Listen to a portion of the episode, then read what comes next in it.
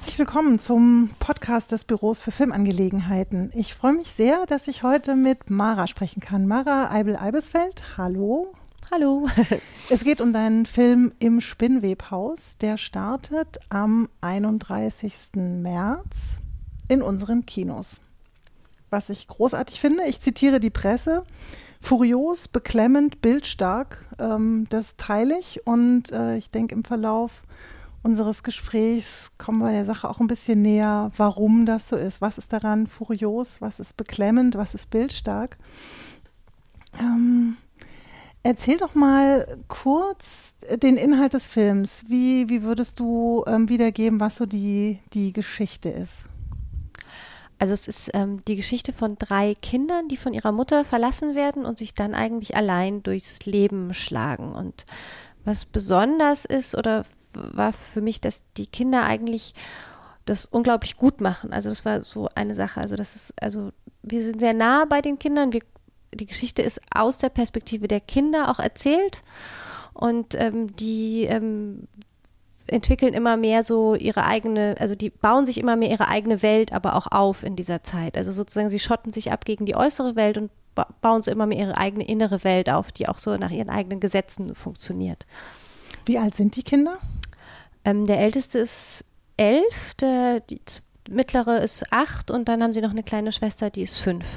Mir ist, als ich den Film gesehen hatte, spontan ein anderer Film eingefallen, den ich mal gesehen habe, ein japanischer Film von dem Regisseur Koreeda. Da geht es auch um drei, drei glaube ich, drei oder vier Kinder, die wochenlang offensichtlich von ihrer Mutter alleine gelassen werden und man sieht eben, wie die dann in der Wohnung versuchen klarzukommen. Und ähm, der Film heißt Nobody Knows. Das finde ich sehr bezeichnend, weil das auf, deinen, äh, auf deine Geschichte ja auch so zutrifft. Die Kinder sind alleine gelassen, aber ähm, sie wollen das unbedingt ja alleine meistern. Also sie, sie versuchen nach außen hin gegenüber der Kindergärtnerin, den Nachbarn, selbst gegenüber dem Vater. Die Mutter ist alleinerziehend, der Vater taucht aber äh, ein, zwei Mal auf. Ähm, selbst dem gegenüber verheimlichen sie, dass sie alleine sind. Also das ist so, eine, so ein ganz starkes Moment, dass, ähm, dass sie wirklich das alleine auch durchziehen, weil der Große sich ja auch so verantwortlich fühlt. Wie ähm, seid ihr denn zu der Geschichte gekommen? Ich sage jetzt ihr, weil ähm, das äh, Drehbuch hat Johanna Stuttmann geschrieben. Ähm, es ist deine erste lange Regiearbeit, also dein quasi Debütfilm, wie man dann so sagt. Ähm, Johanna Stuttmann hat schon ein paar größere Geschichten fürs Kino auch geschrieben. Ähm, wie seid ihr da zusammengekommen und wie habt ihr diese Geschichte gefunden, entwickelt? Was hat euch da so bewegt? Ja, also ähm, das war so, ich hatte sie eigentlich wegen einer anderen Geschichte gefragt, ob wir nicht die zusammen schreiben wollen und ähm, wir haben uns getroffen und wir haben uns super gut verstanden, aber irgendwie haben wir bei der Geschichte sind wir nicht so, also bei diesem ersten Treffen war so irgendwie, wir haben gesagt, ja, man könnte das auch so erzählen, aber es muss auch nicht sein und so, aber es muss auch nicht sein. Und dann haben wir gesagt, naja, hat sie gesagt, ja, sie, sie will noch mal drüber nachdenken, sie braucht noch mal ein bisschen Zeit und so, vielleicht fängt sie ja in ihr an zu arbeiten und dann ähm, haben wir irgendwann telefoniert, weil es war dann irgendwie, ob ich nochmal nach München komme. Sie wohnt ja in München und dann hat sie aber irgendwie so gesagt, ja, sie weiß nicht, irgendwie so dieses, dass es bei ihr arbeitet, das ging nicht so richtig los und, hm, und dann habe ich so gemerkt, ja, das wird wahrscheinlich nichts, dass wir diese Geschichte zusammenschreiben. Und dann habe ich irgendwie gesagt, naja, macht ja nichts, wenn, wenn jetzt diese Sache nichts für dich ist, dann lass uns doch überlegen, ob wir nicht irgendeine andere Idee finden. Und dann hat sie gesagt, ja, lass uns doch mal überlegen und dann hatte ich eine Liste, also ich hatte mir mal einfach so Ideen, die ich mal hatte und so habe ich immer mal aufgeschrieben und ich hatte dann eben eine ganze Seiten, das waren unterschiedliche Sachen, bei manchen waren es nur zwei Sätze oder nur so kurze Ideen und manche Sachen waren schon länger und ich habe ihr einfach alles geschickt, weil ich mir dachte so, ja, soll sie mal alles lesen und soll sich mal überlegen, worauf sie Lust hat. Und dann gab es da zwei, zwei Sachen eigentlich, wo sie gesagt hat, ach ja, das findet sie irgendwie spannend, da hat sie auch schon mal drüber nachgedacht und so. Und dann ähm, ist sie eine Woche später nach Berlin gekommen und war lustigerweise in der Woche waren wir dann eigentlich plötzlich, wir haben uns getroffen am ersten Tag in der Früh und haben irgendwie beide gesagt, ja, also wir haben jetzt in der Woche eigentlich gemerkt, dass tatsächlich diese Geschichte und das war eben eigentlich die, die, die Grundlage von dem Ganzen war eben eine also es beruht auf einer wahren Geschichte und die hatte ich eben in der Zeitung gelesen von dieser wahren Geschichte, ähm, wo eben tatsächlich auch eine Mutter ihre Kinder ganz, ganz lange Zeit allein gelassen hat. Die haben allein gelebt und tatsächlich hat der Älteste, es waren vier Kinder, es geschafft, komplett für seine Geschwister zu sorgen und ohne dass es jemandem aufgefallen ist von außen. Und die Geschichte hat hier in Berlin stattgefunden, im Prenzlauer Berg, ganz in der Nähe. Mhm. Und ähm, ich fand es eben damals schon so spannend, was ich eben gesagt habe, naja, dass eigentlich eben dieses, wie der das geschafft hat überhaupt und wie die Kinder so zusammengehalten haben müssen, dass keiner was erzählt hat und dass keiner was gemerkt hat. Und für mich war das eben immer so, dass ich eigentlich für mich was ist auch ein bisschen eine Heldengeschichte, gar nicht so sehr so, mhm. das ist so schrecklich, dass die Mutter sie allein lässt, das ist auch schrecklich, aber, aber irgendwie auch eben über diese, diese Kraft von den Kindern eigentlich. Ähm, genau, und das war dann eigentlich, als wir uns das erste Mal getroffen haben, waren wir uns halt eigentlich einig. Und dann haben wir eine Woche lang, haben wir uns jeden Tag getroffen und haben so langsam so angefangen, so rauszufinden, was denn jetzt eigentlich die Elemente sind, die uns an der Geschichte interessieren. Genau, und ähm, war lustig, so dass wir am Anfang ganz viel über die Mutter gesprochen haben immer. Also es war immer so, warum geht die jetzt und was hm, und warum so. Und dann haben wir gesagt, nein, aber wir wollen ja nicht von der Mutter erzählen, wir wollen ja von den Kindern erzählen. Aber wir haben trotzdem, also wie man, man braucht so einen Anlauf. Man muss sich erstmal, irgendwie muss man das auch erstmal so ein bisschen kapieren, um dann, um dann zu den Kindern zu kommen. Ähm, und dann war uns auch relativ schnell klar, dass wir gesagt haben, es soll aber eben nicht ein klassisches Sozialdrama werden, weil wir alle so, beide so das Gefühl hatten, es gibt so dieses typisch deutsche Sozialdrama, was mhm wo ich auch wirklich finde, es gibt ganz tolle Filme in dem Bereich, aber wo ich irgendwie so gedacht habe, naja, das hat man jetzt auch oft schon gesehen und das ich habe auch das Gefühl gehabt, das will auch keiner mehr sehen oder das ist so ein Betroffenheitskino, was einen von Anfang an so, wo man auch so von vornherein in so eine Situation gerät, wo man sagt, okay, es ist eigentlich alles irgendwie schlimm oder sowas und genau sowas wollten wir irgendwie nicht erzählen. Das heißt, wir haben schon von Anfang an so ein auf so einen anderen Weg gesucht und das war dann eigentlich so, dass wir gesagt haben, es ist eben dieser Weg über die Kinder und über die Fantasie der Kinder sozusagen, das so, so zum auch zum, zum Leitthema zu machen oder sowas. Schön, wie du das gerade beschrieben hast. Das sind tatsächlich genau die Filme, die, bei denen ich auch in den meisten Fällen denke, so, also diese klassischen Sozialdramen, so, hm, genau, es ist alles so schrecklich und nochmal drauf und die enden auch, also wenn sie so enden, immer so wahnsinnig dramatisch und dann wird immer noch was raufgesetzt und noch eine Wendung mehr. Ähm, also ich bin auch der Meinung, dass, dass man da, also zumindest für meinen Geschmack oder für mein Empfinden wirklich gucken muss, was man wirklich erzählen will, wie sehr man so auf die Zwölf haut an Dramatik und alles schlimm und wo man es ansiedelt. Und das ist halt wirklich wunderschön bei Im Spinnwebhaus, dass ähm, der das quasi so miterzählt, eine überforderte Mutter ähm, eine gescheiterte Beziehung, also getrennte Eltern, der Vater, der ganz offenkundig desinteressiert ist, auch die Verzweiflung der Mutter nicht sieht oder nicht ernst nimmt. Es gibt da so eine recht kurze Szene, wo er das alles lächerlich findet und sie ganz klar sagt, ich, ich kann nicht mehr, es geht einfach nicht mehr. Und ähm, sie geht ja dann weg, äh, um sich psychiatrisch helfen zu lassen. Das, ähm, also als Erwachsener, man versteht es, glaube ich, ähm, schon, aber die Kinder wissen nicht so genau, was das Sonnental ist. Sie wissen, mhm. dass ihre Mutter dagegen was, äh, was kämpft, gegen Dämonen kämpft, die will sie besiegen und ähm, der Größte kennt auch schon diese Situation an Überforderung. Ne? Also da merkt man auch ganz schnell so, der merkt gleich, wenn es der Mutter zu viel wird, dann kümmert er sich so ein bisschen mehr um die Kinder. Aber die Szenen mit der Mutter sind ja ähm, auch relativ kurz. Also die meiste Zeit geht es wirklich ähm, um die, die Kinder und ähm, zu dieser besonderen Atmosphäre müssen wir noch mal ein bisschen genauer äh, gucken. Also der Film ist äh, schwarz-weiß und ähm, ja, so das Gegensatz von Sozialdrama, der, äh, der Gegensatz ist vielleicht so dieses, dieses Märchenhafte. Wie habt ihr es geschafft, da diesen, ähm, diesen, ja, diesen Ton, diese Atmosphäre so zu finden? Also selbst wenn, wenn sich das so anfühlt, ihr wart ja auch, also du hattest eine, Autorin, zum Kameramann kommen wir gleich noch. Ähm, wie schafft man es, so eine Vorstellung, die du wahrscheinlich hattest oder die ihr hattet, dann auch so ähm, zu visualisieren, dass es dann so wird? Also so, so märchenhaft, schön. Ähm, ich, also es fällt mir so schwer, es zu beschreiben. Man muss es tatsächlich sehen, aber ich frage mich, wie man das äh, in der Arbeit, in der Entwicklung, ähm, wie man da den Weg findet, dass es dann auch wirklich so wird. Ja, also ich glaube, es war immer so ein bisschen so eine Gratwanderung, dass wir so, so wie viel, sozusagen, wie viel Realismus und wie viel Märchenhaftigkeit mhm. bleibt in dem Film so. Und es gab, also es gibt einen so einen, so einen Begriff, der war für uns so, so, so wichtig oder es ist so, also es das ist so eine Phase, die haben Kinder, das ist magisch, der magische Realismus mhm. sozusagen, mhm. nennt sich das. Und wo Kinder eigentlich ganz viel sozusagen auf sich selbst beziehen. Also die glauben ganz, ganz viel, was sie, was sie tun, hat gleich eine große Wirkung. Also sie glauben, wenn sie irgendwie, keine Ahnung, die Tasse runtergeschmissen haben und später regnet es, dann, dann glauben sie, dass es regnet, weil sie die Tasse runtergeschmissen haben. Also die haben so eine sehr, und, und ein bisschen so ist es auch, dass diese Kinder haben auch diesen, diesen magischen Realismus so ein bisschen, oder das haben wir uns auch so also als Hilfe, als Stütze genommen, dass also zum Beispiel die glauben auch, dass wenn sie tun, was die Mutter ihnen gesagt hat, dann schafft die Mutter es, ihre, ihre Dämonen zu besiegen. Und, mhm.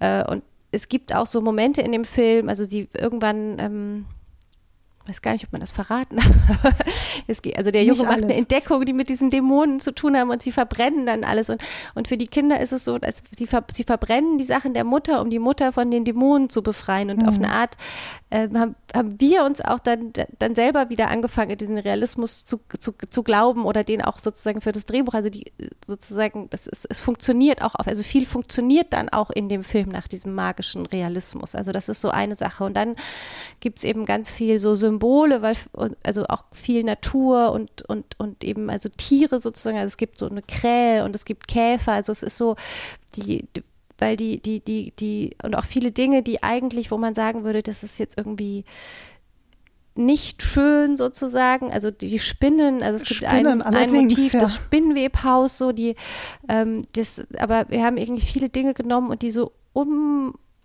anders konnotiert oder eben nicht, wie man sagt, okay, das ist jetzt alles scheußlich und eklig, sondern das sind eigentlich viele, viele Sachen, die sind sehr schön in diesem, also es, es wirkt wirklich, es, es baut sich so eine eigene Welt auf und das kann man nicht sagen, also ich werde oft so gefragt, was, für was steht denn jetzt genau dieser Käfer und für was steht denn jetzt genau diese Krähe und so und ähm, und für was, was steht jetzt genau die Spinne und auf eine Art ist es, also ich kann nicht sagen, genau das steht jetzt genau dafür. Es sind alles so Symbole, die ganz verschiedene Bedeutungen haben können. Also die aber aber zum Beispiel, es gibt eben, es gibt auch so eine, so eine Figur, ähm, die haben wir eben noch dem Jonas zur Seite gestellt. Also Jonas heißt der älteste Junge, der eigentlich für die, für die Kleinen sorgt. Der ist auch so die Hauptfigur.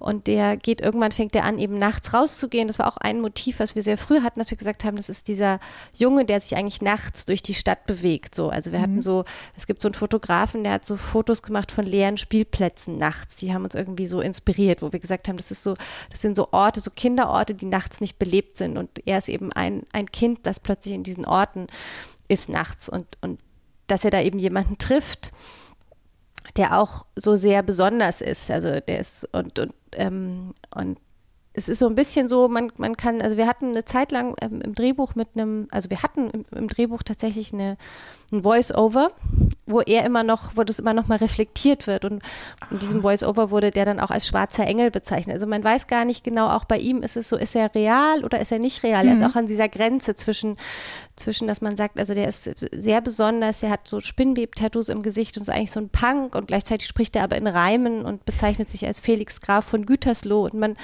man, man weiß, aber er ist auch nicht, man kann auch nicht, nicht von der Hand weisen, dass es ihn gibt. Also es ist, es gibt viele, viele Sachen, die so, ja, also es ist so, wir haben so eine, wir haben so eine eigene Welt eigentlich gebaut, die, wo wir so, wo, wo, wo die so sehr reichhaltig ist und, und aber nicht alles wird so komplett ähm, benannt. Also ich glaube, das ist so ein bisschen so, es gibt, es, es gibt viel und, und, und gleichzeitig gibt es nicht so definiert. Es muss, es muss, und ich finde das auch schön, weil es ist nicht so, das ist das und das ist das, sondern es gibt, es, man, man, jeder kann sich auch ein bisschen selber dazu seine, seine Meinung bilden oder kann so selber sagen, für mich bedeutet jetzt aber der Käfer das oder die Spinne das oder der die Krähe das so. Mhm. Oder und, die ähm, Figur von dem. Oder die Figur von dem ähm, Felix. Felix, genau. ob er jetzt genau. ein Erwachsener ist oder der, der Abschied von der Kindheit oder so. Sehr schön gespielt übrigens von äh, Ludwig Trepte. Also eine ganz, ganz tolle Figur.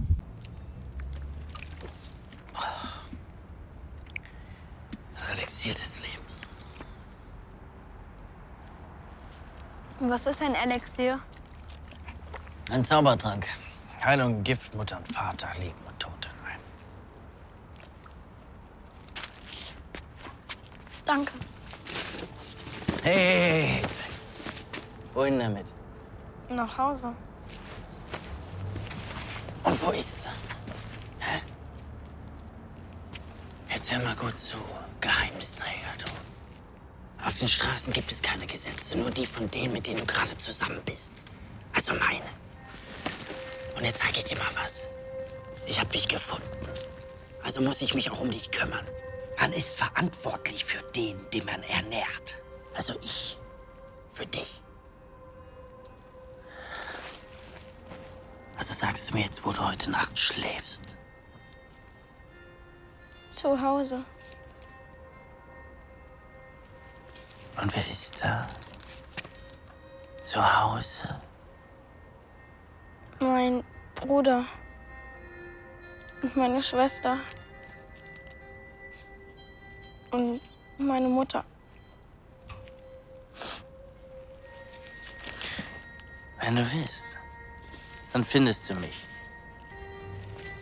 Felix Graf von Gütersloh. Und wenn ich will, dann finde ich dich, Zwerg. Egal wo.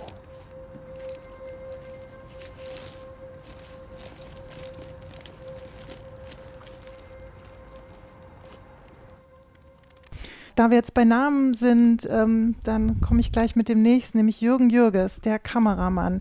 Wie kommst du für deinen ersten Film an einen äh, Mann, der ist älter als mein Vater, er ist 1940 geboren.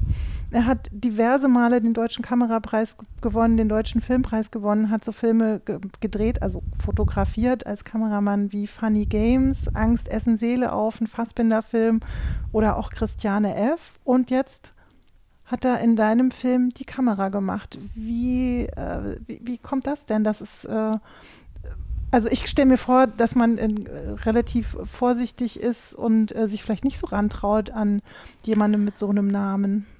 Äh, ja, ja. also zum ersten ist es schon so, dass, dass Jürgen Jürges auf eine Art so, also schon immer wieder auch so Experimente wagt und gewagt hat. Also es ist jetzt nicht so das erste Mal, dass man sagt, er hat jetzt das erste Mal nochmal so einen Debütfilm gemacht, sondern er ist einfach ein wahnsinnig offener Mensch für eben auch auch außergewöhnliche Sachen und ich glaube, das ist, was ihn auch auszeichnet. Also er hat auch immer mal wieder dann mal Kurzfilme gemacht und so, obwohl er schon, also er ist, ist jemand, der, glaube ich, einfach, also jetzt auch nachdem ich mit ihm gearbeitet habe, aber auch der einfach, glaube ich, einfach seinen Beruf wahnsinnig gerne macht. Und das ist, glaube ich, so, also was auch toll ist, weil er hat, wir haben jetzt so zusammengerechnet, er hat wahrscheinlich über 100 Filme gemacht. Wir haben gesagt, im Spinnwebhaus war der 100. Film von ihm. Schönes ähm, Jubiläum. Genau, schönes Jubiläum. Ähm, Ob es wirklich so ist, weiß man nicht, aber ungefähr. Und, äh, und ich glaube, das ist so eine Sache. Und dann gab es, tatsächlich kam ich auf die Idee, äh, wegen diesem Schwarz-Weiß. Also weil die Idee, den Film Schwarz-Weiß drehen zu wollen, war eine, die wir schon im, also eigentlich schon sehr früh hatten, eben eigentlich auch schon im, im Drehbuch sozusagen, wo wir immer schon, also haben wir schon über dieses Schwarz-Weiß geredet auch, weil weil irgendwie Johanna, also die Autorin meinte, ja, aber es wäre doch interessant, so auch wenn sie sich das vorstellt, was, was, also war irgendwie, also es gab quasi schon das, die Idee, schwarz-weiß zu drehen. Und dann ähm, genau, und tatsächlich war dann mein Mann, der eigentlich das keine gute Idee fand, dass ich einen Schwarz-Weiß-Film drehe, weil er gesagt hat, also Schwarz-Weiß und es wird dann auch irgendwie nur überhaupt nicht gut auszuwerten sein und so. Und, und meinte, naja, aber wenn du Schwarz-Weiß drehst, dann musst du natürlich Jürgen Jürges fragen.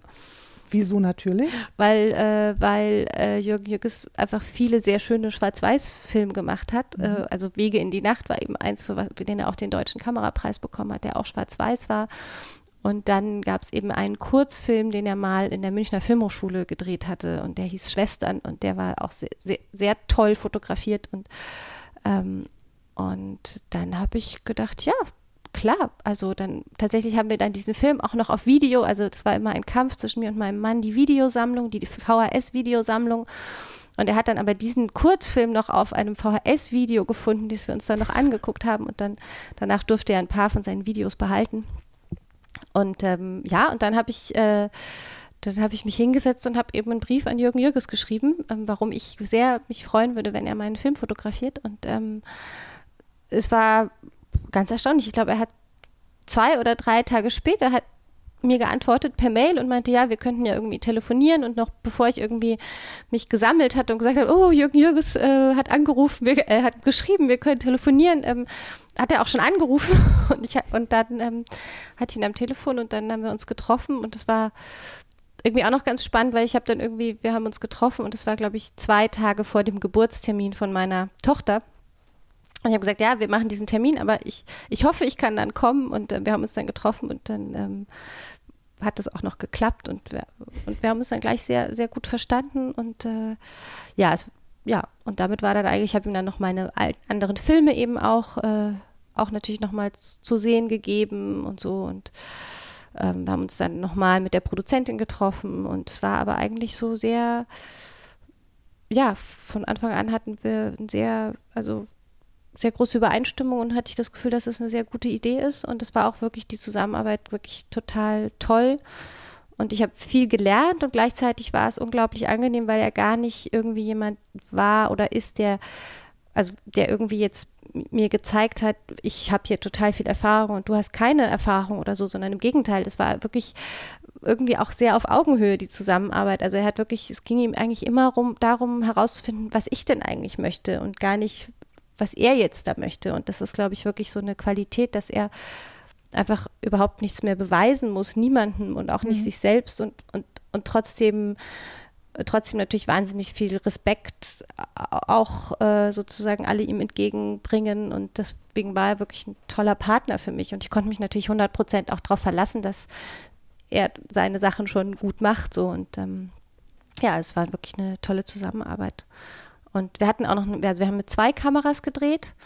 Das heißt, wir hatten auch noch eine zweite Kamera sozusagen am, am Set, die abwechselnd, also mit einem zweiten Kameramann, mit der, der Gero Kutzner, mit dem hatte ich meine anderen Filme gemacht und der war erst ein bisschen so, hm, warum, warum, warum darf ich jetzt nicht erste Kamera machen? Aber als er dann gehört hat, okay, Jürgen Jürges, hat er gesagt, na gut, es war so, war, dann war es irgendwie in Ordnung und das war auch, war auch sehr, hat auch sehr gut funktioniert so, also auch zu, zu dritt sozusagen, genau. Also ihr seid nicht vor Ehrfurcht erstarrt, sondern ihr habt ein gutes Miteinander gehabt. Nee, also ja, also die, am Anfang war da natürlich schon viel Ehrfurcht, aber das ist ja dann schnell im Arbeiten, merkt man, also geht es dann einfach um die Sachen und das war einfach, ähm, nee, sehr, sehr gut und sehr schön und sehr angenehm und ja, ja.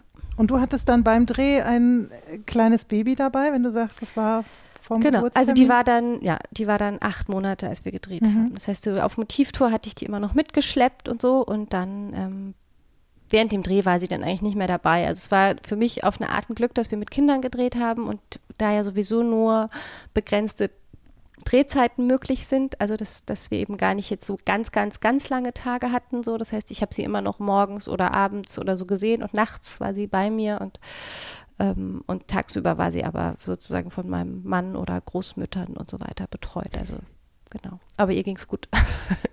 Sehr genau. schön. Äh, da du sie gerade erwähnst, die Kinder sind ja der totale Wahnsinn. Also alle drei, äh, wenn man die Namen liest, liest man drei unterschiedliche Nachnamen. Das heißt, die sind nicht verwandt. Ich hätte mir jetzt gedacht, wenn man drei Kinder, Geschwisterkinder findet, die halt schon diesen Umgang miteinander haben, ähm, dann könnte ich mir das vorstellen. Aber du hast drei einzelne Kinder gecastet und äh, ich gucke denen zu und ich vergesse einfach, dass ich einen Film gucke, wenn die spielen und sich Sachen ausdenken oder ähm, sich umeinander kümmern. Auch die sind so großartig. Wie hast du die gefunden und wie hast du mit denen gearbeitet? Tja, also ich glaube, äh, erstmal habe hatte ich, hatte ich großes Glück. Man ist, glaube ich, heute immer ein bisschen Glück. Ähm, dann, dann war das so, also die, die Rolle, die so am lustigerweise, wo alle gesagt haben, das wird am schwierigsten und die aber am frühesten feststand, war tatsächlich das, die Kleine, das Kleine Miechen. Miechen. Ähm, und da war es wirklich so, dass ich die Helena, also die, ähm, lustigerweise, Helena hat eine ältere Schwester, die auch spielt sozusagen. Und über diese ältere Schwester, die wollte wollt ich sehen. Und dann hieß es ja, die hat auch noch eine kleine. Ich sagte, ja, dann soll doch die Kleine auch mitkommen. Und, ähm, und dann, ja, und dann hatten wir ein Casting und da stand danach eigentlich fest, dass sie diese Rolle spielen soll. Also das war wirklich relativ schnell sehr klar und es war auch toll, weil sie, also sie war gerade sechs geworden und sah aber noch ein bisschen jünger aus. Das heißt, sie war ganz gut von den Zeiten und sie hat natürlich auch einfach, und dann hatte sie auch schon einfach einen irren Willen. Also das muss man auch sagen, weil es einfach so, also der Dreh waren sechs Wochen, 30 Drehtage und einfach für ein Kind in dem Alter wirklich jeden Tag mhm. diese Disziplin zu haben und wieder zu sagen, und ich gehe da hin und ich mache das alles und so. Und das, ähm, ich glaube schon, also das muss man auch wirklich sagen, das war schon auch so von, von, dem her auch einfach eine tolle Leistung überhaupt. Also es war immer das, wo ich am meisten gezittert habe, irgendwie, wie schaffen wir alle zusammen mit den Kindern diese ganze Drehzeit sozusagen, die natürlich schon auch, also irgendwo dann auch Arbeit ist, also so und viel, viel Disziplin von den Kindern erfordert, ja, weil man eben auch immer wieder die gleichen Sachen machen muss manchmal und immer wieder sich dann auf einen bestimmten Platz so hinsetzen, wie halt die Regisseurin sagt und so. Und, ähm, aber es war, ja, also es war war, war sehr schön und wirklich toll, dass also so ähm, und sie eben auch wahnsinnig, also wir hatten, dann hieß es, die Rolle war erst ein bisschen größer und dann hieß es noch, nee, aber ihr müsst es viel, viel, viel kleiner schreiben im Nachhinein. Wir hätten das nicht, also sie hätte das auch, auch, äh, auch in größerem Umfang spielen können, also auch mit mehr Text und so weiter, da wäre nicht das Problem gewesen. Genau, und die beiden Jungs, da war tatsächlich die Idee erst von mir, dass ich da zwei Brüder versucht habe zu finden. Mhm. Und ähm, es war dann auch so, dass ich Brüder hatte, die im richtigen Alter waren und ähm, und der ältere von den Brüdern, der war auch sozusagen in der Endauswahl für den, für den Ältesten. Und ähm, der, der, der jüngere Bruder, den er aber hatte, war sowas von anders als der Bruder, den wir geschrieben hatten, dass ich dass ich so, es war, es war wirklich kurz, es war wirklich so diese, diese Verlockung zu sagen, man hat da zwei richtige Brüder, aber ich habe dann eben gemerkt, also weil gerade Nick ist ja so, so ein ganz besonderer Charakter, der hat eben ADHS und mm, ist aber auch der, der so den Humor in den Film reinbringt. Also mhm. der macht dann immer irgendwelche Sprüche und so. Und das war eben so, ich habe dann, hab dann diesen anderen Jungen gecastet und habe einfach gesagt, ja, und jetzt erzähl mal einen Witz und er konnte einfach keinen Witz. Also es war irgendwie klar, es wird nicht mit dem funktionieren und dann hatte ich noch eben nur den Älteren, weil ich den auch wirklich sehr spannend fand und das war einfach, am Ende war das wirklich so eine, so eine Bauchentscheidung, dass ich dann eben Jonas genommen habe, weil ich das, also Ben, Ben, der eigentlich gar kein älterer Bruder ist, sondern ein zweiter Bruder, das war eigentlich mhm. auch so, ich hatte eigentlich also beim, beim, beim, also ich habe man, erst kriegt man ja so Fotos. Und Ben, ich hatte ich auch gecastet, weil er hatte auch einen älteren Bruder. Und ich hatte den älteren Bruder und Ben eingeladen. Und eigentlich war Ben sozusagen für die Rolle des jüngeren Bruders erstmal vorgesehen, aber diese Fotos in diesen sind halt oft einfach schon alt, also die sind dann einfach mhm. ein, zwei Jahre alt und dadurch, wenn man die schnell. dann plötzlich ja. sieht, dann denkt man sich, hä, wieso ist der jetzt hier? Der ist so irgendwie viel zu groß so und, ähm, und so war eben der ältere Bruder von Ben sowieso viel zu groß und Ben war dann auch zu groß für den Jüngeren und aber irgendwie hatte er mir, hatte er was Besonderes, weil er eben so ein wahnsinnig ähm, aufgeräumter, fröhlicher und netter Mensch ist irgendwie. Und ich fand das eigentlich schön, eben da auch nicht jemanden zu haben, obwohl er von Anfang an, wie du ja auch gesagt hast, er, er ist schon derjenige, der von Anfang an eine Last trägt und der auch immer schon, bevor die Mutter weg ist, da so vermittelt. Aber ich fand es eben schön, dass er eigentlich so eine, so eine, so eine grundpositive Ausstrahlung hat und nicht schon so auf eine Art nicht schon so gebrochen in den Film reingeht, sondern mhm erst im Film man wirklich merkt, es wird jetzt alles, also es gibt eben irgendwann auch den Punkt, wo dann tatsächlich einfach ihn die ganze Situation überfordert und, und, und man das dann merkt und ähm, und deswegen, das fand ich dann, das war so die, das war so die Entscheidung so äh, zwischen den beiden Jungs, die dann in der Endauswahl standen. Nimmt man den, der schon so ein bisschen mehr, sagen wir mal so, also der ist auch, der, der andere war auch der älteste Bruder von vier Geschwistern, dem hat man angemerkt, der, dass der auch schon ganz viel Verantwortung tatsächlich übernommen mhm. hat. Also der war vielleicht dieser Rolle tatsächlich auf eine Art ähnlich, aber ich fand irgendwie, dass, dass der, äh, dass eben Ben dieses offene und fröhliche eigentlich hatte, hat mir irgendwie, ja, war dann so diese Entscheidung, hat mir gut gefallen. Ja. Und ich fand, die waren alle, alle drei wirklich großartig, ja. Ja, ganz toll. Haben die denn ähm, auch selber dazu beigetragen, zu bestimmten ja, spielerischen Szenen oder wo sie so Unfug und Quatsch machen? Oder war das alles schon vorher geplant und im Drehbuch gestanden, was dann passiert?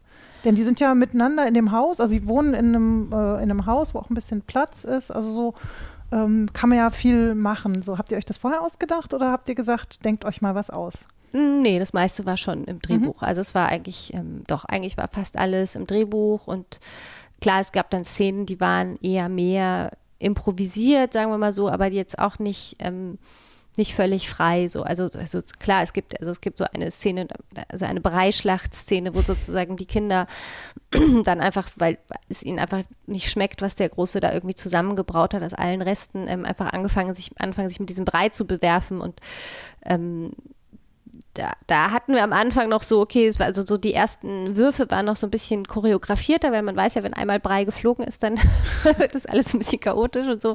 Und am Ende war, war, das natürlich aber auch, also haben die dann einfach diese Breischlacht gemacht. Aber es, es gab eigentlich, die, die meisten Sachen waren schon ähm, völlig klar. Wobei es gab immer wieder Momente, also zum Beispiel es gibt einen Moment, den liebe ich sehr in dem Film, also der geht dieser Breischlacht voraus. Ähm, da, da kommt der eben Nick, also der mittlere sozusagen setzt sich quasi, die essen auf dem Boden und der Mittlere setzt sich dazu und er macht so einen halben Purzelbaum. Das war auch vorgegeben. Also es gab schon viele Sachen, die ich vorgegeben habe. Aber er setzt sich dann dazu und guckt so und nimmt den Löffel und was er dann selber gemacht hat, und ich liebe den Moment, ist, er, er guckt irgendwie diesen Löffel an und fängt den an, erstmal mit seinem T-Shirt sauber zu machen und bevor er isst. Und ja, das war, das war ein Moment, der einfach ein Geschenk war sozusagen. Mhm. Also weil du, das stand wieder nicht im Drehbuch. Es gab natürlich schon, aber es ist einfach so, also es gab schon Momente, also das war, das war zum Beispiel so ein Moment, der ganz, ganz toll war und den er einfach, weil er einfach intuitiv in diesem Dreck irgendwie diesen Löffel einfach abgeputzt hat. Ähm, der, der sehr schön ist und sehr viel erzählt und auch natürlich dadurch auch super natürlich wirkt, so weil er einfach natürlich war. Ähm, wobei es gab auch viele Sachen, also zum Beispiel um dieses ADHS, also um ihn so wirklich so unruhig zu machen oder so. Also er war, ist schon auch unruhig, so, aber ähm, hatte ich ihm zum Beispiel vom, vom Szenenbild, habe ich gesagt, okay, und er kriegt einen Drehstuhl. Also sozusagen, er sitzt mhm. auch auf einem Drehstuhl und dann war schon die Anweisung, dass er eigentlich sozusagen, es gibt eine Frühstücksszene am Anfang und ja, seine Regieanweisung war, dass er eigentlich während der ganzen Szene sich eben immer auf diesem Drehstuhl drehen und drehen und drehen soll. Also es es ist so eine Mischung. Also es ist immer natürlich so Regieeinfälle, wie man sagt, okay, wie kann man das noch betonen oder wie kann man dem Jungen auch helfen, diese Unruhe herzustellen oder wie kann man die Unruhe in die Szene, die von ihm ausgeht, so noch besser reinbringen und viel, was dann auch eben von den Kindern kommt, weil die Kinder, das glaube ich, das Schöne ist, dass die tatsächlich sehr intuitiv in so, in so Szenen reingehen. Also das ist äh, anders als erwachsene Schauspieler, die sich dann vorher vielleicht schon selber viele Ideen und Vorstellungen von der Szene entwickeln, ähm, ja, äh, letztendlich ne, nehmen die Kinder die Szene, die man ihnen oder die Situation, die man ihnen vorgibt, natürlich sehr intuitiv an. Und ich glaube, das ist so der auch wieder das Schöne, wenn man an Kindern arbeitet, dass sie eben nicht so, nicht so vom Kopf her kommen, sondern tatsächlich einfach in, in den Momenten dann irgendwie auch drin sind und dann halt auch mal den Löffel nehmen und abputzen, wenn der ihnen dreckig vorkommt. Und da auch nicht drüber nachdenken, ob das jetzt irgendwie Anweisung ist oder nicht. Also Kannten die die ganze Geschichte? Also ähm, gut, die, die kleinste äh, konnte noch gar nicht lesen, ne? Die, ja, ja. Aber ähm, die beiden anderen, also haben die tatsächlich ein Drehbuch bekommen oder hast du ihnen erzählt, worum es ging? Ja, also erstmal habe ich erzählt, worum es geht so. Also bei, bei der also bei Helena, bei Miechen war zum Beispiel schon relativ früh eine Sache, die wir besprochen haben, war, dass ähm, ihr in dem Film die Haare abgeschnitten werden. Das ah, war ja. so eigentlich die quasi direkt nach dem Casting gab es dann eigentlich dieses Gespräch, weil ich gedacht habe, okay, das so, muss von Anfang an klar sein, also dass, dass wir da eben die Haare schneiden. Ähm, und mit ihr haben wir aber nicht das ganze Drehbuch durchgegangen. Und es war relativ klar, dass sie irgendwann mal eine Wunde geschminkt bekommt. Mhm. Und diese Wunde haben wir auch schon sehr früh geschminkt, einfach damit sie sich mal sieht, wie das denn ausschaut mit Wunde so. Einfach, dass sie das mal mitmacht, so einfach, das, um sie da so ein bisschen drauf vorzubereiten. Ähm, aber, ähm, und die Älteren, die haben das Drehbuch bekommen, wobei ich ehrlich gesagt gar nicht weiß, ob sie es wirklich gelesen haben. Also ich hatte da auch so ein Erlebnis, sagen wir mal so, ich habe ähm, normalerweise, wenn ich, also bei den anderen Filmen, die ich mit Erwachsenen schauspiele, habe ich immer sehr gerne gemacht, so Leseproben, wo man einfach mal das Buch liest und noch nicht so diesen Drang hat, dass man die ganzen Szenen spielen muss, sondern sich einfach mal hinsetzt und alles besprechen kann und alle Fragen und so. Und ich hatte, ich hatte mit den mit den Kindern eigentlich eine ganz schöne Vorbereitungszeit, wo wir erst immer so irgendwie, also wir waren dann einmal im Zoo und dann war es auch so, dass einfach Jona, also äh, Ben das Geld bekam und dann einfach, er war der ältere Bruder und musste dann einfach gucken, dass die anderen irgendwie, also wir haben schon so versucht, uns in diese Rollen reinzufinden und wir waren dann auch mal einen Tag in dem Haus, wobei, oder beziehungsweise einen Tag gar nicht, aber einfach haben uns dieses Haus schon, als es relativ eingerichtet war, schon einfach mal angeguckt und einfach mal nur so zu, zu viert sozusagen begangen, wobei es endete dann gleich damit, dass dass Lutz uns dann irgendwie gleich in irgendein Zimmer eingesperrt hat und ich dann und wir dann danach gesagt haben, okay, in diesem Haus müssen sämtliche, sämtliche Schlüssel irgendwie von allen Türen abgezogen werden und müssen irgendwo ver verwahrt werden, dass sowas nicht passiert. Also er hat uns auch wieder gleich rausgelassen, aber es war so trotzdem, ich war, ja, das ist auch immer ein, ein Abenteuer.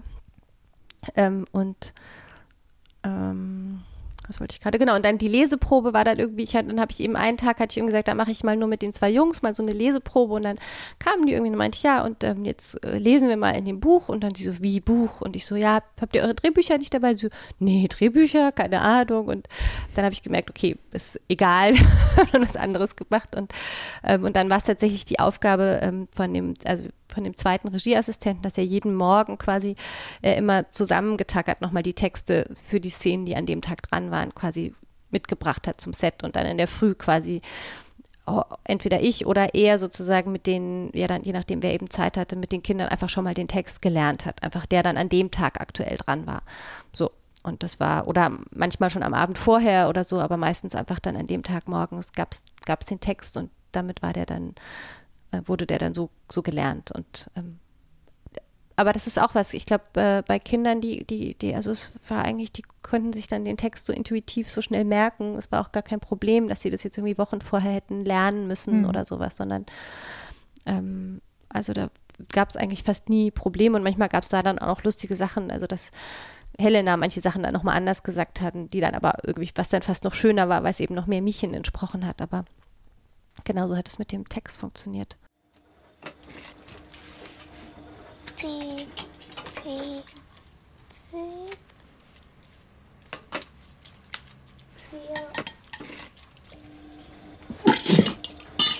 Bäh, was ist das für eine scheißliche Kotze?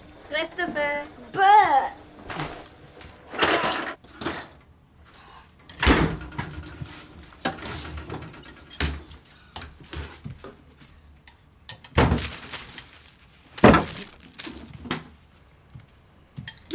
Sie rückst jetzt endlich mal deine Kohle raus. Sonst bist du schuld, wenn ich verhungere. Und du verhungerst auch. Und du bist daran schuld, dass die Mama nicht da ist. Hä?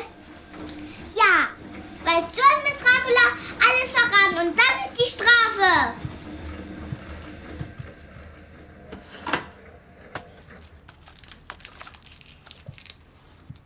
Ja, die hast du eh dauernd vergessen. Brauche ich nicht, weil mich keiner nervt, brauche ich die nicht. Du nervst auch die ganze Zeit.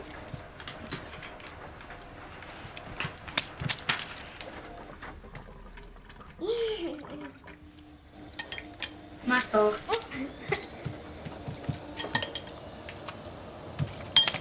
Nick! Ey!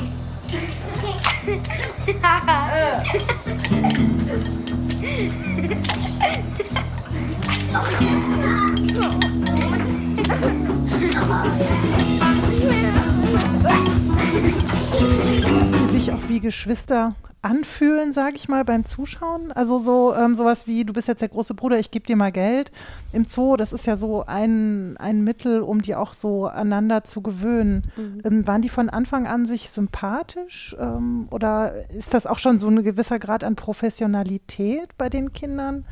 Also es wirkt halt wirklich, also wenn die sich auch so, weil die sich ja umeinander kümmern müssen. Also ich finde, das, ähm, das kommt so gut rüber. Ähm, ja, frage ich mich, wie man, wie man das so, man hat drei Kinder, die sich noch nicht kennen, wie man das so hinkriegt, dass die sowas dann spielen. Ja, ja. Also unser erster Ausflug war ins Schwimmbad zusammen. So, also einfach. Ähm, und das gab, sagen wir so, es gab in den, also ich glaube, es war auf eine Art wie eine Geschwisterbeziehung, weil es war nicht so, dass sie sich immer nur mochten, sondern die haben sich auch, sind sie auch gehörig auf den Geist gegangen gegenseitig mhm. teilweise, was ja aber auch normal ist bei Geschwistern. Ähm, und äh, ja, und, aber was ich, ich finde tatsächlich auch, dass, also ich fand dann auch, ich habe die irgendwie gesehen, die Fotos und dachte mir auch, die passen auch gut zueinander. Also die haben schon, also ich glaube, die haben schon irgendwie sowas, irgendwie auch eine Ähnlichkeit gehabt. Also sie waren jetzt nicht, also sie, sie sehen nicht gleich, aber irgendwie, sie haben, sie haben alle so, glaube ich, irgendwie auf eine Art offene Gesichter und waren, waren, ähm, ja, und klar, also viel war dann schon in dem Moment, also es gibt so auch schon Momente, wo die dann irgendwie so aneinander sich umarmen und so. Das gab schon manchmal auch Schwierigkeiten, das so mhm. herzustellen. Aber, aber ähm, ja, aber gleichzeitig sind sie auch natürlich zusammengewachsen. Also ich glaube, es ist so, war so, war so beides. Also es war so, ähm, man lernt sich lieben und man lernt sich hassen in so, einem, in so einer engen Zusammenarbeit. Mhm. Ähm, zu der Mutter wollte ich auch noch mal kommen. Sie hat zwar eine relativ kleine Rolle, weil sie die Kinder ja verlässt. Ähm, das ist ja ihre, ihre Rolle, aber am Anfang und am Ende ähm, kriegen wir sehr wohl mit, auch wie sie ähm, ja, wie sie so drauf ist. Ja, auch eine sehr spezielle Person. Gespielt wird sie von äh, Sylvie Testut. Und die Testut, Testut, Testut, ja. also eine französische Schauspielerin, die aber sehr gut Deutsch spricht. Ich weiß gar nicht, warum, wie da ihre äh, Vorgeschichte ist. Sehr bekannt geworden aus Jenseits der Stille, wo sie ja noch äh, ein gutes Stück jünger war. Ähm, wie kamt ihr denn auf, äh, auf sie als Darstellerin? Ja, also erstmal hatten wir natürlich irgendwie keine französische Schauspielerin im Kopf, sondern eine deutsche. Und es war aber irgendwie ganz interessant, dass wir ähm, nie uns so ganz, also wir haben viele Namen gehabt und so und auch sozusagen wichtige oder berühmte deutsche Schauspielerinnen. Und es war aber irgendwie auf eine Art, war es immer ganz lustig. Das war immer, waren immer so Produktion und Redaktion und ich. Wir waren nie ganz, also es war nie so, dass wir alle drei gesagt haben, ja, die ist es oder die ist es oder so. Es gab dann immer jemand, den ich mehr favorisiert habe oder jemand, den mehr. Und dann, ähm, also und wir haben auch dann schon deutsche Schauspieler angefragt, die aus verschiedenen Gründen dann nicht konnten. Und ich weiß noch, eines Morgens wachte ich auf und hatte plötzlich die Idee, Sylvie zu besetzen, weil ähm, ich die und, und ich war dann total überzeugt, dass das jetzt auf jeden Fall die richtige Idee ist, weil, weil ich sie, also weil ich sie wahnsinnig mag und weil ich eben glaube gerade, dass sie sowas, ähm, sie ist so eine schöne Mischung aus, ähm, aus erwachsen und kindlich oder aus verrückt und, und, und erwachsen. Also ich finde, sie ist, also sie ist eben sehr speziell und die Mutter ist ja so, dass, dass sie die Kinder verlässt und trotzdem war es uns immer wichtig zu zeigen, dass die Mutter ihren Kindern auch ganz viel mitgegeben hat auf den Weg. Also dass es eben keine Mutter ist, der die Kinder egal sind, hm. sondern dass es eigentlich eine Mutter ist, die ihre Kinder sehr liebt und dass eben, weil für uns war das auch so oder für mich auch so, dass eben die dieser Zusammenhalt der Kinder, ist auch was sozusagen, was auch die Mutter irgendwie begründet hat. Also und die hat eben so verschiedene Seiten. Also die ist eben sehr verspielt auf der einen Seite und selber vielleicht noch nicht ganz erwachsen und, und dann hat sie eben diese, diese, diese traurige oder depressive Seite. Und das ist, glaube ich, irgendwie, und ich fand das irgendwie bei ihr ja sehr, sehr schön. Ich finde, sie hat das eben beides gut, gut verkörpert und eben auch diese, dieser Moment, wenn sie dann wirklich geht, dass man, finde ich schon auch ein bisschen, also dass man tatsächlich auch bei ihr ist trotzdem. Also da, trotz allem, was sie tut, soll, also sollte man jetzt nicht komplett sie nur hassen am Ende. Also es ist sehr unterschiedlich, wie die Leute so äh, natürlich auf diese Figur reagieren. Es gibt einige, mhm. die sagen, es ist äh, völlig unmöglich, aber es gibt auch viele ähm, Frauen zum Beispiel auch, die, die, die, so, die so sagen, ja, irgendwie dieser Moment dann einfach zu gehen, das kenne, also die, den, die, den Gedanken daran zumindest kennen sie irgendwie auch so. Es ist jetzt nicht so, ähm, und ich glaube, das war mit, mit, mit Sevites Tüt ganz schön, eben trotzdem eine empathische, also trotzdem jemand zu haben, den man auch irgendwie mögen kann oder den man zumindest verstehen kann, trotz, trotz allem, was sie, was sie tut sozusagen. Mhm. Also mir ist es äh, nicht schwer gefallen. Ich finde, dass es ziemlich, ziemlich schnell klar gemacht wurde, ähm, wie, also wie anstrengend, selbst ohne jetzt so eine, ähm, so eine psychische Verfasstheit, äh, wie anstrengend das ist mit drei so lebendigen Kindern und Stress und nach Hause und die alle abholen und so. Und äh, da muss nur mal, also dieser, dieser Topfdeckel, der sich dann so dreht und äh, dann so irgendwann liegen bleibt, so halt so klingelt vorher, bis der dann so liegen bleibt, das fand ich, das hat in so einem ganz kurzen Moment schon so klar gemacht, dass es so kurz vorm Explodieren ist.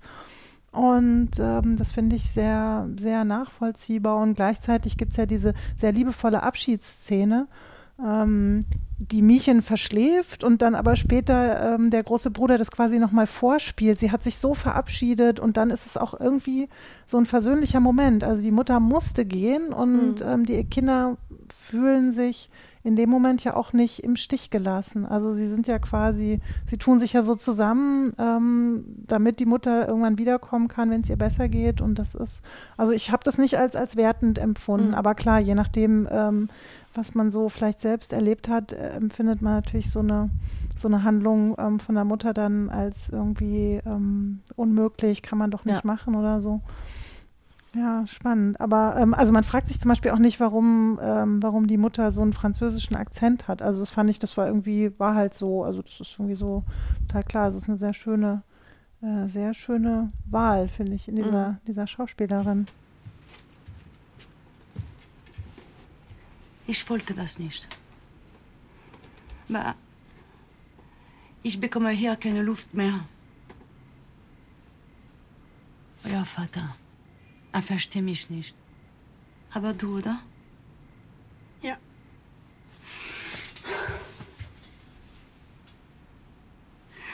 Ich habe solche Angst.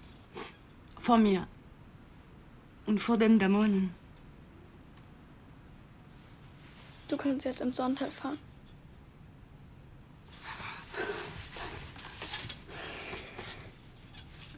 Wirklich? Ich mach schon.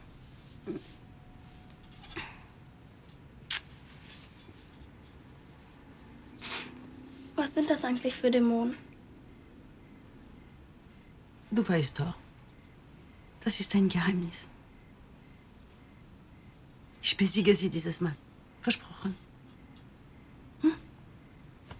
Ich bin am Sonntag wieder da.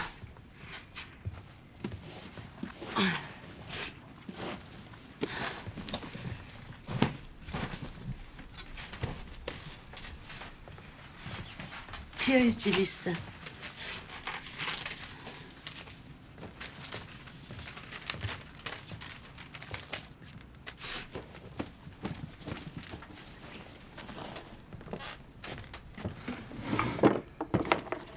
Wenn jemand fragt, bin ich einkaufen. Ja.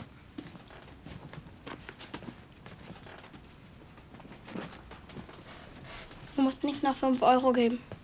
Ja, natürlich. Er soll seine Tabletten nehmen. Und Michel soll nicht die Wände anmalen. Und ich möchte nicht, dass du Fahrrad fährst. Oder ihr sonst was Gefährliches macht. Du bist jetzt der Chef. Ja? Wie ein Erwachsener. Okay?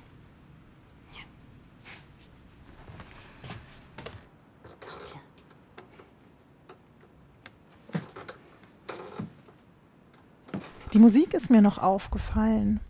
Ich habe, ähm, also von der Atmosphäre habe ich immer gedacht, wenn es unheimlich werden könnte oder beängstigend werden könnte, ist mir die Musik immer als besonders positiv oder freundlich, friedlich aufgefallen. Ähm, die ist relativ dezent eingesetzt, aber sicherlich ja ähm, mit einem bestimmten ja, Hintergedanken. Wie, ähm, wie kam denn die Musik zustande? Die ist komponiert worden Ja. für den Film. Ja, ist komponiert sehe. worden. Und es war eigentlich eine ganz spannende Zusammenarbeit. Also das finde ist für mich lustigerweise ist Musik eines der schwierigsten Sachen sozusagen Mhm. mal als Regisseurin, weil ich ähm, als Regisseurin muss man ja immer irgendwie über alles seine Meinung haben und muss überall sagen, was anders und besser und wie es anders werden soll. Und tatsächlich fand ich das bei der Musik als also war es für mich eine der schwierigsten Sachen, weil ich oft selber gar nicht genau sagen konnte, warum jetzt was passt oder warum es eben nicht passt. Also ich finde es immer ähm, viel einfacher, wenn was passt, dann kann ich das sagen. Also dann spüre ich, dass es passt. Aber wenn was nicht passt, dann ist es viel schwieriger herauszufinden, warum es jetzt nicht passt und so weiter. Mhm. Und ähm, wir hatten, ich hatte den Jörg ähm, äh, Lemberg einmal getroffen und wir hatten ein sehr, sehr gutes Gespräch so im, im, im Voraus und ich hatte ihm einfach so an sich gesagt, was für Musik ich gerne mag und er hat dann, was sehr, sehr, sehr schön war wirklich und was uns, also was, was toll war, war, er hat quasi schon vor dem, bevor wir angefangen haben zu drehen, hat er schon die ersten Musiken komponiert, Mhm. quasi nach dem Drehbuch. Und das waren tatsächlich so, ähm, und der, also Karl, der Cutter hat dann gleich mit dieser Musik auch angefangen zu schneiden und irgendwie alle diese Musiken, die er als erstes komponiert hat, die sind auch in dem Film geblieben, so, die, die, die gab es einfach und dann gab es zwischendrin so eine Phase, wo wo, wo Jörg dann weiter komponiert hat und wo wir gleichzeitig noch geschnitten haben und gleichzeitig die Musik. Und das war dann aber irgendwie eine Zeit lang ganz schwierig, weil man wusste nie, was muss man jetzt verändern? Muss man jetzt die Musik verändern oder den Schnitt verändern oder Mhm. so? Also es war irgendwie einfacher mit diesen allerersten Musiken und, und dann haben wir aber auch irgendwie eine Zeit lang, also es wurde dann auch irgendwie die Zeit mit dem Schnitt knapp und dann haben wir irgendwann gesagt, okay, jetzt, jetzt arbeiten wir erstmal gar nicht mehr mit immer so dieses Wechselspiel, sondern jetzt machen wir erstmal den Schnitt fertig, so unabhängig von der Musik. Also wieder, wir haben uns dann quasi nach nochmal, und dann gab es sozusagen am Ende nochmal so eine, so eine letzte Phase, wo dann eben wir nochmal, also wo der Schnitt dann eigentlich fertig war und wir dann einfach nochmal so genau geguckt haben, welche Stellen, wo brauchen wir denn nochmal Musik oder sowas. Und dann, dann wurden, kamen nochmal so ein paar Musiken dazu, die so speziell zum Beispiel für Jonas so, so, so einfach so nochmal so in ein paar Momenten, wo einfach wir so seine Stimmung nochmal unterstützen wollten, so, wo dann irgendwie nochmal, ähm, ja, und, und so, so war das, also ich glaube, viel Arbeit für den Komponisten, aber ähm, ich glaube, er war dann am Ende auch ganz, also ich glaube, es war dann schon, er hat es dann auch, er hat mir das auch gesagt. Also ich glaube, die Arbeit hat sich schon gelohnt, auch wenn es natürlich eben anders auch für ihn war, als wenn er jetzt irgendwie für so einen Fernsehfilm so, also, hat, also ich glaube, es war schon, ja, also es hat schon länger gedauert, als wenn man natürlich einfach nur einen fertigen Film hat und darauf, da gibt es mhm. dann so Layout-Musik und dann wird halt irgendwie eine andere Musik, die dann so ähnlich ist wie die Layout-Musik, so drüber komponiert. Das ist natürlich schon, war schon eine andere Art der Arbeit. Aber viel hat auch die Musik natürlich den Film. Also zum Beispiel, es gibt so eine Jahrmarkt-Szene und die war einfach immer nach der Musik schon geschnitten oder so. Also ich glaube, es war schon, oder auch diese, es gibt so einen Moment, wo man dann einfach nur so, so, so, so, so ähm, so Porträts von den Kindern sieht und, und das dann so stehen zu lassen. Und, und ich glaube, das wäre auch vielleicht, wenn wir nicht die Musik gehabt hätten, die das dann, wo das dann gerade gepasst hätte, wäre es vielleicht auch gar nicht so entstanden, so ein Moment. Also deswegen war es auch schön, dass wir die Musik schon hatten. Also hat sich so gegenseitig beeinflusst. Hat sich gut ergeben. Mm, du hast gerade Fernsehfilm gesagt. Das ist ja, ähm, also dieser Film ist ja eine Fernsehproduktion, ähm, ursprünglich als reiner Fernsehfilm gedacht. Also äh, war ursprünglich schon äh, ein Kinostart geplant. Also es, der Film war fertig und lief dann äh, ja als allererstes auf der Berlinale. Ne? Da war die Premiere und zwar äh, im Jahr 2015 in der Perspektive Deutsches Kino und in ähm, der Sektion Generation, wo die Kinder- und Jugendfilme laufen. Ist das eigentlich da ein Schwerpunkt oder ist der gleich, gleichermaßen in beiden Sektionen gelaufen? Wie, wie haben die nee, das gemacht? Ähm, also er war eingeladen von der Perspektive mhm. sozusagen ähm, und ähm, wir hatten ihn aber gleichzeitig auch bei der Generation eingereicht, weil ich die Generation eigentlich schon immer so eine sehr besondere Reihe mhm. finde und ähm, finde, dass sie eben, und ich irgendwie fand, dass der Film da auch gut reingehören, passen könnte, weil, weil er ja irgendwie, ähm, weil die Generation eben oft so Kinderfilme zeigt, wo dann manche Leute sagen, das sind gar keine Kinderfilme und manche aber sagen, die sind gerade Kinder, also oder Kinder- und Jugendfilme so. Und ja. das finde ich eben spannend an dieser Reihe. Und weil im Spinnwebhaus ja auch so ein Film ist, der, wo man jetzt also nicht sagen kann, es ist ein Kinderfilm, aber der schon auch, also ich habe jetzt gemerkt, so auf dieser ganzen Auswertungstour, dass er schon auch Jugendliche sehr anspricht und auch mhm. viel zum Nachdenken anregt und die auch viel damit anfangen können tatsächlich. Also ähm, wir haben auch mehrere Preise eben dann von Jugendjurys bekommen, was ich eben oh. so dann im Nachhinein so spannend fand, dass ich so gesagt habe, aha, weil es war immer natürlich immer die Frage so, also was ist denn jetzt eigentlich das Zielpublikum und mhm. so und bei mir war es immer beim eben beim Schreiben, war eben, ist es jetzt ein Kinderfilm und ich habe immer gesagt, naja, nee, also ich wollte nie bevor wir den Film gemacht haben, dass man sagt, es wird ein Kinderfilm, weil ich dann so schon gesehen habe, wie so die, die Schere äh, kommt und das dann heißt, ja, aber wenn es ein Kinderfilm ist, dann könnt ihr das nicht erzählen oder könnt ihr das nicht erzählen, dann müsst ihr es so erzählen, dann müsst ihr es so erzählen. Und ich wollte, tatsächlich ist das ja die Chance sozusagen, also auch, was ist das jetzt für ein Film? Es ist erstmal, glaube ich, also wenn man, ist es ein Fernsehfilm oder ein Kinofilm? Erstmal ist es, glaube ich, einfach ein klassischer, auf eine Art Debütfilm. Ähm, und ähm, ich hatte eben das große Glück, also wir haben den Film eben mit dem SWR gemacht und als und mit der Filmförderung Baden-Württembergs war eine Finanzierung, die nennt sich 50-50, also die Hälfte gibt der Sender und die Hälfte gibt die Filmförderung. Und mhm. man ähm, der Vorteil ist, man hat eben nur diese zwei Finanzierungsbaustellen. Das heißt, man braucht jetzt nicht 100 Jahre, um das Ganze sozusagen, um das Budget zusammenzukriegen. Und man darf dann aber auch nicht mehr als diese, also es war 900.000 das Budget, was ganz gut ist für so ein Debüt, mhm. ähm, aber was aber auch schnell ausgegeben ist.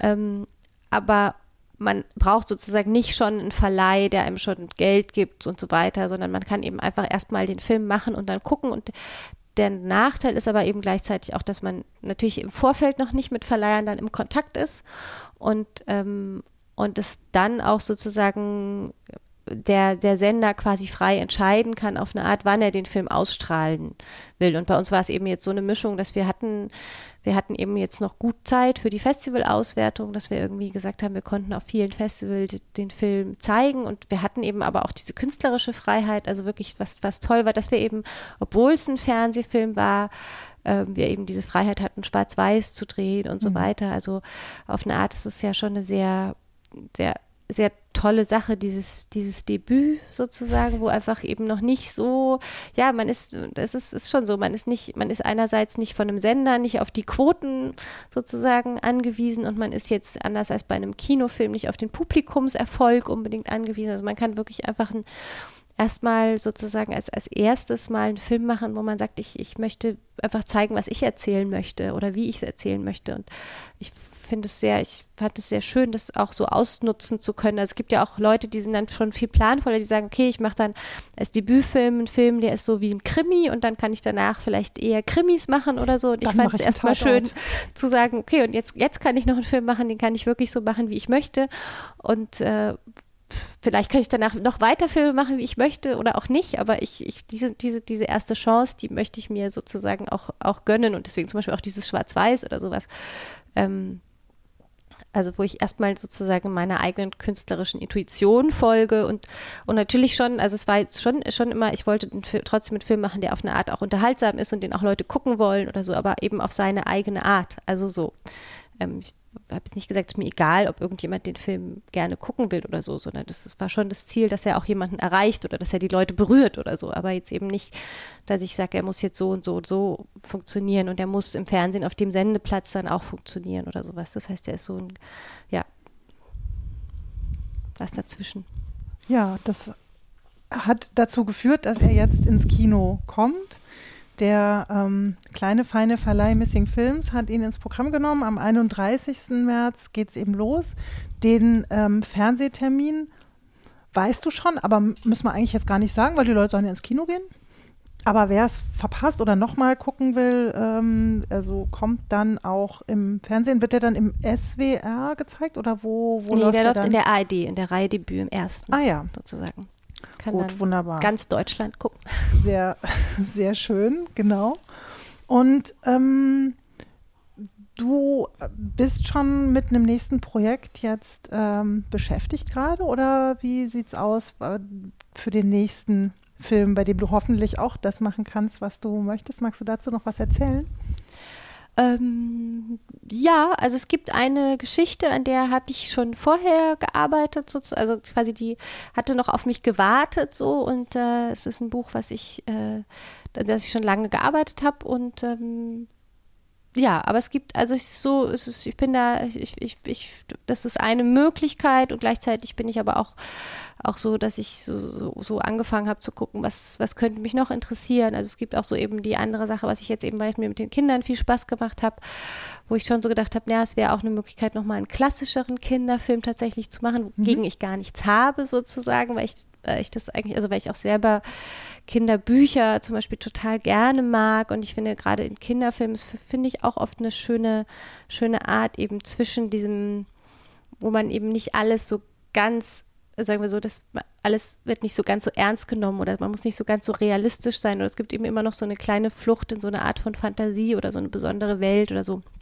Deswegen ist es auch so eine, ein, ein, ein Bereich, der mich interessiert. Und ja, also es gibt so verschiedene Sachen, aber was jetzt genau der nächste Film wird, das ist noch nicht, ähm, noch nicht raus.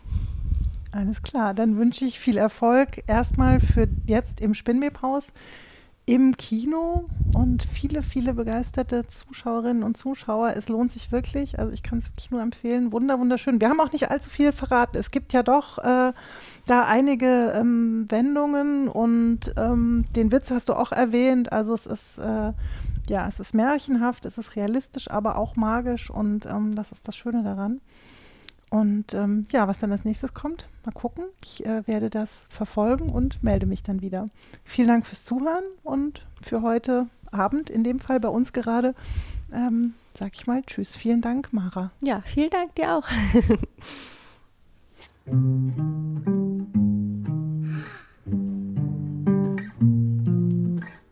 wow. Guck mal da, Mädchen. Guck mal da. Ah. 嘿嘿，哇！